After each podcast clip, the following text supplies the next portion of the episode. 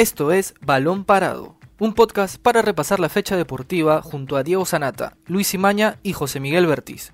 Comenzamos.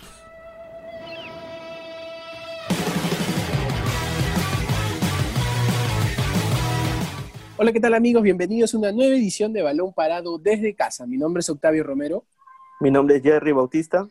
Y yo, Diego Sanata, y hoy día vamos a analizar lo que fue la primera victoria de Alianza Lima en la era Mario Salas y también la primera victoria luego de siete meses, porque el cuadro íntimo no ganaba desde febrero del presente año. Una racha que por fin, y para alegría de los hinchas íntimos, culminó eh, con un equipo mezcla, ¿no? Entre jóvenes y experimentados, sobre todo de cara al trascendental partido contra Estudiantes de Mérida este miércoles por Copa Libertadores, donde se juegan la posibilidad de seguir en un torneo internacional. La pregunta que le planteamos hoy día a todos ustedes, a los que están conectados, es si Mario Salas ya encontró el 11 de Alianza Lima, teniendo en cuenta que por ahí puede meterse algunos jugadores más eh, en el equipo titular. Hoy estoy con Jerry, estoy con Octavio, ¿cómo están muchachos? Eh, a ver, rápidamente nomás quiero conocer qué les dejó el triunfo de Alianza Lima en la Videna para ya luego entrar de lleno al 11 que puso Salas en esa ocasión. Sí, ¿qué tal Diego? ¿Qué tal Jerry? Este, yo creo que, a, ver, bueno, no a mí, a mí me, me, ha dejado por fin ya un poco de, de tranquilidad pensando en los hinchas, y eso es lo que quería decir, ¿no? Para los hinchas y para el mismo Mario Salas y su comando técnico y toda la interna de Alianza, yo creo que debe haber significado por fin un respiro, un alivio. Deben estar ya durante estos, ayer domingo, eh, hoy lunes que han trabajado, deben estar ya mucho más tranquilos, con mayor alegría, con otra actitud, ya que no estaban ni siquiera pudiendo ganar en el torneo local, no solamente salía en un empate y en la Copa Libertadores ni hablar yo creo que al fin, como tú dices, está encontrando ya un poquito más ese funcionamiento que, está un poco siendo cuestionado incluso por algún sector del hincha blanquiazul, pero correcto y que si se aguanta o se tiene la paciencia necesaria, eh, va a dar los resultados para que justamente, para lo que justamente trajeron a Mario Salas, ¿no? Así es. Sí, como menciona Octavio, creo que es este la dosis de tranquilidad que necesitaban tanto la plantilla como los hinchas para este proceso nuevo con, Mario Salas. La victoria reconforta mucho al equipo y creo que ya lo estaban buscando desde hace algunos partidos, no se les daba, no encontraban las formas, eh, dominaban por momentos algunos partidos, pero se caían en el segundo tiempo, la parte física, y creo que por fin lograron establecerse dentro del campo siendo superiores. En el marcador, aunque todavía necesitan pulir algunos detalles en lo futbolístico, como dice Octavio, eh, la forma en la que está jugando, la que propone Mario Salas, eh, con el proceso, con el trabajo, va a tener o va a conseguir resultados a largo plazo, porque me parece que el torneo de apertura todavía, todavía es una utopía para, para Alianza.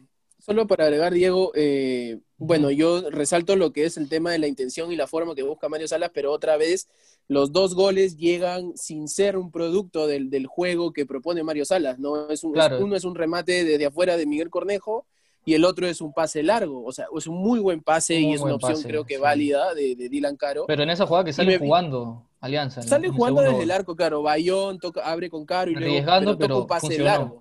Claro, sí. claro, pero de todas maneras la asistencia es un pase largo y, yo no sé si Salas celebre tanto estos goles, pero yo creo que debe, debe tener en cuenta agregarle estas variantes, porque si no puede salir, si durante 70, 75, 80 minutos no puedes, yo creo que hay que agregarle variantes y no pierden la esencia al hacer eso, ¿no? O sea, sin resultados no hay proceso, así que Mario Salas tiene que ver eso también, tiene, tiene que pensar en eso. Claro, a ver, eh, por lo menos este resultado, este triunfo, como bien creo que coincidimos todos, da tranquilidad en la interna de Alianza Lima porque la presión se sentía demasiado ya. No se daban los resultados y el equipo parecía en un hoyo del cual no podía salir. Ya se consiguió el resultado, pero todavía falta el cómo, ¿no? Porque no se ha conseguido, como dices tú, Octavio, de la manera que quiere Salas. Porque es un trabajo que recién está empezando, si bien tiene creo que dos meses, un poquito más, todavía le cuesta al equipo ejecutar lo que quiere Salas porque tampoco, a ver, Salas tiene las herramientas que desearía, ¿no? En un inicio. Es normal porque vino casi a mitad de temporada, ella sabía lo que le esperaba en Alianza, no es que aceptó pensando de que todo iba a funcionar a la primera. Pero bien, eh, está en esos alas. Ahora, el 11 que puso en, la Videna fue con Espinosa, Aguilar, que creo que debería ser titular por la derecha, Quijada, Montoya, que en lugar de Montoya por ahí está Alberto Rodríguez, Caro, que puede ser Caro Rosell por la banda izquierda, Cornejo con Bayón. A mí particularmente me gustó esta dupla en el medio campo porque Cornejo, si bien es un volante más en ofensiva, se siente cómodo con Bayón, creo que le cubre las espaldas, aparte de que es más veloz, es más rápido, corre todo el partido, a comparación de Cruzado, que si bien es mejor desde el pase largo, con la pelota en los pies, sin la pelota Alianza pierde, creo, ahí un poco con Cruzado. Luego está Ascuez Moras Cabero, que ahí creo que Arrué es fijo en lugar de Cabero, y Rubio. Rubio que ya está apto para la Copa Libertadores este miércoles, va a jugar titular Rubio contra Estudiantes de Mérida. De este 11 que puso contra Yacuabamba, ¿ustedes qué cambios realizarían? Obviamente Butrón va a regresar, ¿no? Para el partido del miércoles en el arco. A ver, eh, y justamente iba, iba a comentar sobre el tema del arco porque, a ver, dentro de los tres arqueros que tiene Alianza, creo que Ítalo Espinosa es el que mejor interpreta esa intención de salir jugando desde abajo, aunque también tuvo algunos errores en el partido contra Yacuabamba que pudieron terminar mal. Pero es el más creo que es el, es el, más cercano y el que mejor juego de pies tiene. Y además eh, tuvo una tajada muy importante en el partido del sábado. Eh, de todas maneras, yo creo que le, a mí me gustaría verlo un poco más, pero yo creo que Leao es fijo, es, ha sido figura clave para que el partido contra Racing por lo menos no termine por más goles. Claro, y en Venezuela también. A ver, yo creo que en el caso de Cliver Aguilar también me gustaría, pero creo que la experiencia de Aldair Salazar, aunque por ratos también la pase mal en la Copa Libertadores. es otro que lo, lo que le cuesta. Sí, le cuesta bastante y no solamente al momento de salir, sino al momento de defender también, que es su principal característica, creo yo. Pero yo me gustaría ver a Cliver Aguilar, pero creo que va a ir a Aldair Salazar de todas maneras. Creo que el mudo va con Quijada y también me gustaría ver a Dylan Caro porque tuvo un muy buen partido no solamente dio la asistencia para el gol de Arrué, sino que también tuvo un muy buen partido. Eh, como tú dices, de acuerdo también con lo de Cornejo, con, con y Bayón, creo que Ascuez también superó el, o, mostró una, mejor actitud, un mejor rendimiento, y arriba creo que no hay, no hay discusión, ¿no? Va Rubio por fin, Gonzalo Sánchez lamentablemente no lo ha podido hacer de la mejor manera cuando le ha tocado, y junto con Mora y Arrué, que espero que el gol le dé esa confianza que también estaba perdiendo en los últimos partidos. Y coincido con Octavio con, esos cambios que, pretenden el equipo para la Copa Libertadores, y me parece que Cornejo está convirtiéndose en esa apuesta de Mario Salas que, le puede dar resultados en la mitad del campo, ya lo había demostrado en partidos anteriores en el torneo local, y me parece que, retribuirle y darle la oportunidad de, de jugar en la Copa Libertadores sería sería un buen espacio para, el joven futbolista. Eh, cruzado, eh, ya sabemos lo que puede dar y, sabemos también sus deficiencias en la mitad del campo. Eh, en ocasiones esa lentitud le juega en contra a pesar de, ese buen pase que puede tener. Y Bayón creo que... Y, eso en el partido con Racing fue muy evidente, Jerry. O sea, el ritmo lo superó, lo superó muy, muy feo por ratos y Bayón, que, se ha convertido en uno de, los fijos y líderes en la mitad del campo, que, responde con Mario Salas, y ahora habrá que ver a Rubio en, la competencia internacional. Lo habían traído para, para, marcar los goles, no pudo jugar por una suspensión que arrastraba, y ahora por fin se, los hinchas podrán verlo en acción en, la Copa Libertadores, que es para, que lo, para lo que lo trajeron. Sí, tal cual. Vamos a ver cómo responde, porque en el torneo local Rubio, si no me equivoco, tiene un gol nada más que fue, lo cogió después de un rebote en, el Alberto Gallardo, eh, pero todavía está en deuda, ¿no? Se le ve que todavía eh, tiene esa mochila de goles atrás que no, se le da.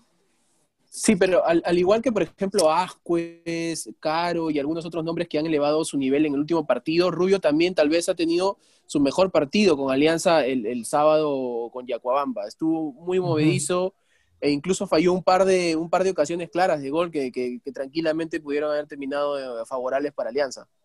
y justo mencionábamos ya antes que, necesitaba encontrar su ritmo porque la pues. travesía en, el fútbol chileno ha tenido muchas paras, entonces creo que esperarlo y, contar con sus goles va a ser una buena apuesta de Mario Salas para, para el torneo internacional.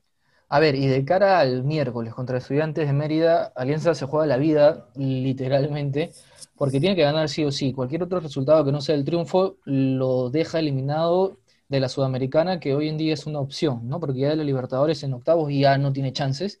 Y Salas, después del triunfo con Yacuabamba, calificó ese partido de seis puntos. O sea, ha dejado el mensaje de que es a matar o morir, ¿no? Este miércoles, y que van a salir ellos con lo mejor que tienen para tratar de seguir con vida en la Sudamericana, que si bien es cierto, por ahí puede chocar un poco en la idea de Salas de, de ejecutar su idea o su metodología en el campo, porque para mí Alianza, yo prefiero Alianza enfocado en el torneo local, jugando cada tres días con el plantel que tiene Salas, para que vaya conociéndose aún más o vaya interiorizando aún más la metodología de Salas. Pero en la directiva de Alianza, el comando técnico quiere seguir en un torneo internacional y por ello tienen que vencer a estudiantes de Mérida. Ahora, ¿ustedes ven con chances a Alianza de derrotar a estudiantes de Mérida, teniendo en consideración lo que pasó en Venezuela, y lo que pasó con Racing? ¿Cómo lo ven? Eh, a ver, yo creo que sí. Si Alianza mantiene esos cambios que por lo menos nosotros estamos eh, un poco indicando, obviamente no queremos saber mucho más que Salas, pero por lo que vemos en, el campo de juego, los, los, pocos partidos que ha jugado Cornejo, Caro, este, el mismo Cluiver Aguilar, creo que han dado un poquito más de lo que habitualmente los titulares han estado dando, ¿no? y, y además no solamente a nivel futbolístico o, de Mario Salas es importante el triunfo, sino también a nivel institucional, porque clasificar a la Copa Sudamericana significa un, ingreso económico importante para Alianza, considerando la pandemia, considerando que, el golpe económico ha sido fuerte, este, no hay ingreso de hinchas, eh, los estadios están vacíos, así que este dinero podría servir mucho a, a lo que es el aspecto institucional para Alianza, ¿no? Así que yo creo que no solo puede, sino que creo que debe, debe ganar eh, ah, el miércoles. Sí, totalmente. O sea, si no le gana a Estudiantes de Mérida, un equipo que no juega hace seis, o sea, ya, perdió en Venezuela de la forma en la que perdió, está bien, esa página ya debería pasarla. Pero aquí a Lima tiene que ganarle, tiene que ganarle y, y, de, y de cualquier forma, creo yo. Por eso que ahí, eso es, eso es tal vez en lo que en estos momentos estoy un poco en desacuerdo con Salas, porque, repito, puedo ser hasta un poco cargoso, pero sin resultados no hay proceso. Así te llames Guardiola, Mourinho, Ancelotti o como te llames. Si tu idea no funciona, si no consigues los resultados, no vas a poder plasmar la idea. Así que Alianza tiene que ganar sí o sí. O sea, si Alianza no llega ni a la Sudamericana, para ti no debería seguir Salas ya. No, no es que no debería seguir, pero de todas maneras va a ser cuestionado. Yo no, no, obviamente no lo sacaría, pero no va, no va a poder trabajar con tranquilidad, que es lo que él quiere, obviamente. Y justo concuerdo con, Octavio que es obligatoria la victoria de Alianza, no solo por, por la posibilidad de que tiene para seguir en el torneo internacional, sino también por, por lavarse la cara eh, a nivel internacional de, esa larga racha. 21 partidos, ¿no? Exactamente, que, no puede ganar. Me parece que, sería un envión anímico especial también lograr un triunfo y sacudirse de ese, de esos malos resultados, teniendo la posibilidad todavía de, seguir participando. Si bien el calendario se le puede apretar a, Mario Salas y a todo su equipo, eh, me parece que seguir compitiendo y el bono que, incluye los ingresos económicos que le puede beneficiar para Alianza eh, son un aporte importante que, la directiva está buscando y ha buscado desde temporadas anteriores. Ahora, ustedes que hablan de, de la parte del aspecto económico, Ayer también se conoció de una sanción ¿no? para Alianza Lima de 10.500 dólares por salir tarde del campo de juego en Venezuela. Y ahora eh, se está hablando de que este monto sería descontado del sueldo de Mario Salas, ¿no? Porque al parecer fue por el técnico de que sucedió esto. Y la Comebol ha advertido de que si se vuelve a repetir, la multa va a ser de 50 mil dólares y el DT va a ser suspendido por una fecha. O sea que lección aprendida creo que ya. Difícil que pase, ¿no? Difícil que pase lo de oh, la segunda multa y la suspensión, pero de todas maneras sí es cierto de que es la información y hoy, lo conversaba también con nuestro compañero José Varela y me indica de que sí es muy probable de que esto se dé así, ¿no? De que Mario Salas, o, mejor dicho, el sueldo de Mario Salas este, salga el, pago de la multa a la Comebol, ya que es una responsabilidad directa del, del entrenador chileno, ¿no? Que ya tiene experiencia y que sorprende que se haya equivocado en eso, ¿no? De repente se le fue la hora, el tiempo. ¿Quién sabe? ¿Qué habrá sido? Ajá. Pero bien, ya vamos cerrando el tema de Alianza Lima para pasar a hablar de la selección peruana, porque hoy día, en horas de la mañana, inició el proceso, ¿no? De Ricardo Vareca de, con miras al partido contra Paraguay por las eliminatorias. Si no me equivoco, hubo un total de 11 jugadores que entrenaron en la, en la Viena, salvo Loyola y Christopher González, que estuvieron en el tópico y Jefferson Farfán en el gimnasio.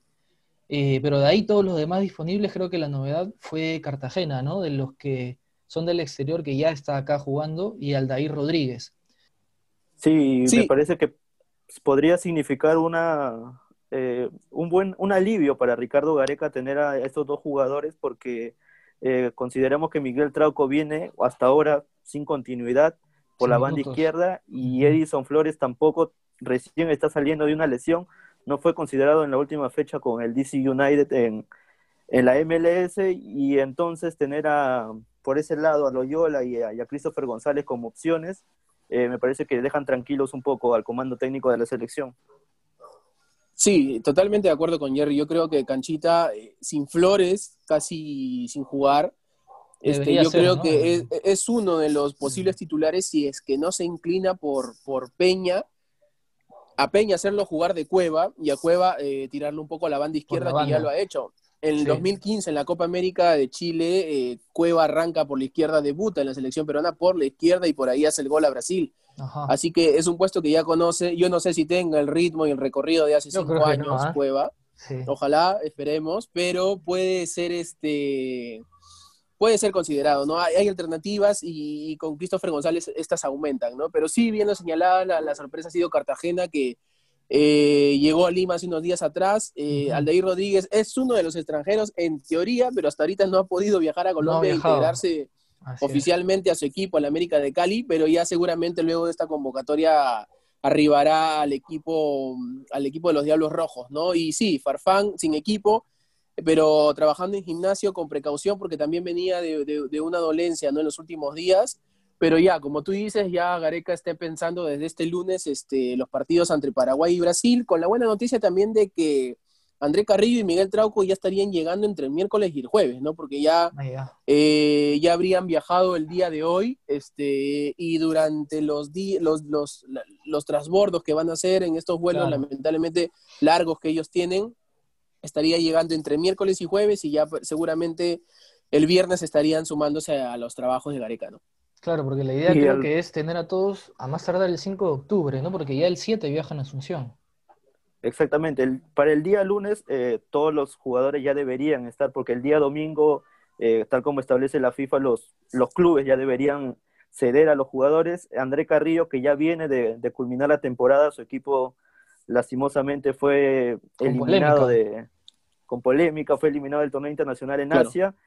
Y Miguel Trauco, que se recuperaba de, de un contagio de coronavirus en el Saint-Étienne y ahora podría enrolarse de una vez a los entrenamientos para ponerse fino de cara al debut ante Paraguay.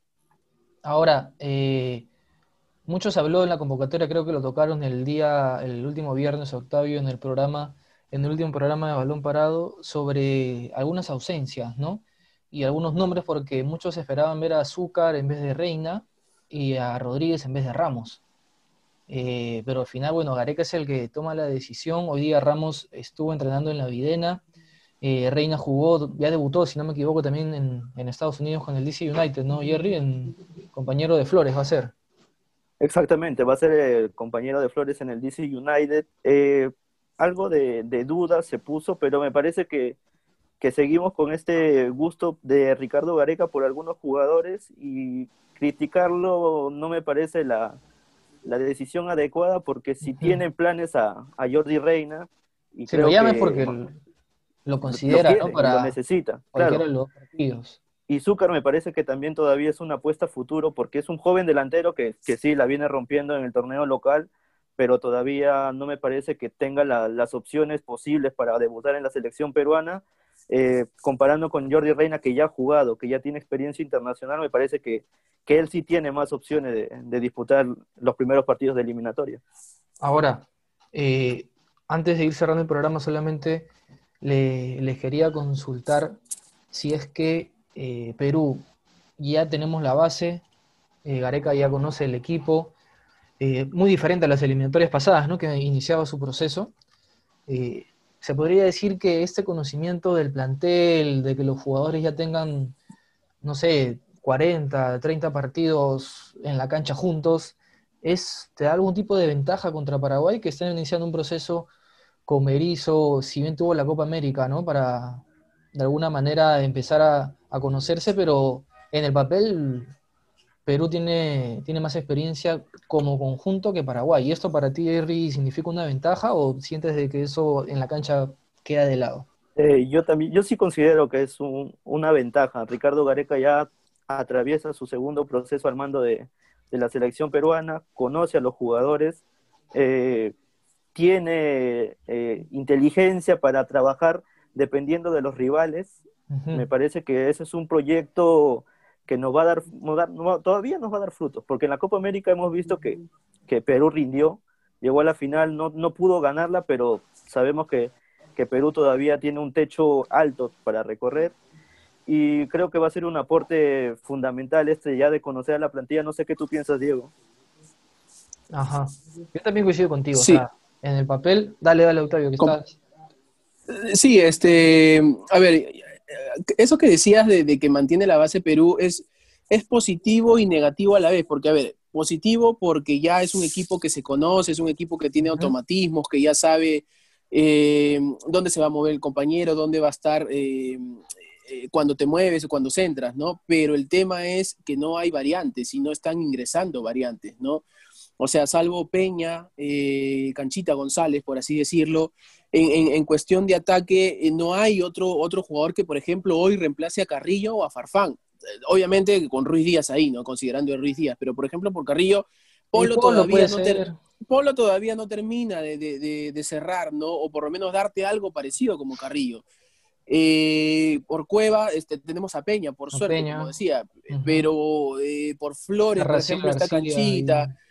Claro, bueno, pero Raciel García creo son unas apuestas, David Dioses son apuestas y, los está convocando para, para ir conociendo el grupo, ¿no? Pero e, eso es tal vez lo negativo de mantener la base y que es algo que debería preocupar también porque Farfán no va a durar para siempre, Pablo Guerrero no va a durar para siempre y tal vez uno que otro jugador se lesione en algún momento y habrá tener que echar mano de los, de los suplentes. Y ahí es donde, donde por ahí no puedan rendir y dar la misma el, dar la misma talla los titulares. Está la opción también del David Rodríguez, que es una novedad. O sea, por ahí arriba, si hablamos de ofensivamente, está el David Rodríguez. Gareca en la conferencia también reconoció lo de Ormeño, que lo vienen siguiendo, vienen hablando con él. Está Zúcar está en agenda también para el futuro. Eh, ofensivamente hay opciones, pero como dices tú, Octavio, o sea, no es que hoy en día tú digas, ya, este jugador es el, el elegido, ¿no? Para, el reemplazante. Claro, así es, el que va a tomar la son Apuestas, todavía no, todavía no hay Azúcar tiene una racha de, varios partidos, pero nada más, o sea, no tiene un rendimiento sostenido. Por ahí, claro, el que tú dices, Aldair Rodríguez, creo que sí, e, es el que mejor rendimiento sostenido ha tenido, ya casi tiene un año jugando un buen nivel, ha hecho goles en la Copa Libertadores, entonces creo que sí, es, es, es el que podría ser el indicado, ¿no? Pero después el resto son creo que apuestas nada más. Así es. Pero bueno, igual el, el trabajo ya empezó. Hoy día, mañana va a continuar en la Vivienda. Las, las sesiones están siendo transmitidas en vivo por la Federación Peruana a través de redes sociales y los jugadores se van a ir sumando. Los jugadores se van a ir sumando y nosotros informando de cualquier novedad que ocurra con la selección peruana y también el torneo local que pese a las eliminatorias no va a parar. Se va a seguir jugando y vamos a seguir teniendo fútbol peruano por muchas semanas más. Ya nos ha ganado el tiempo el día de hoy, así que Vamos cerrando el programa. Mi nombre es Diego Sanata. Mi nombre es Jerry Bautista. Y yo soy Octavio Romero. Nos encontramos el miércoles en una nueva edición. Permiso. Hasta aquí llegó Balón Parado, un podcast de la República. Escucha un nuevo episodio todos los lunes, miércoles y viernes. Para más información, visita larepublica.pe slash podcast. También estamos en Spotify, Evox, Google Podcast y Apple Podcast. Suscríbete para no perderte ningún episodio. Sigue escuchando La República Podcast.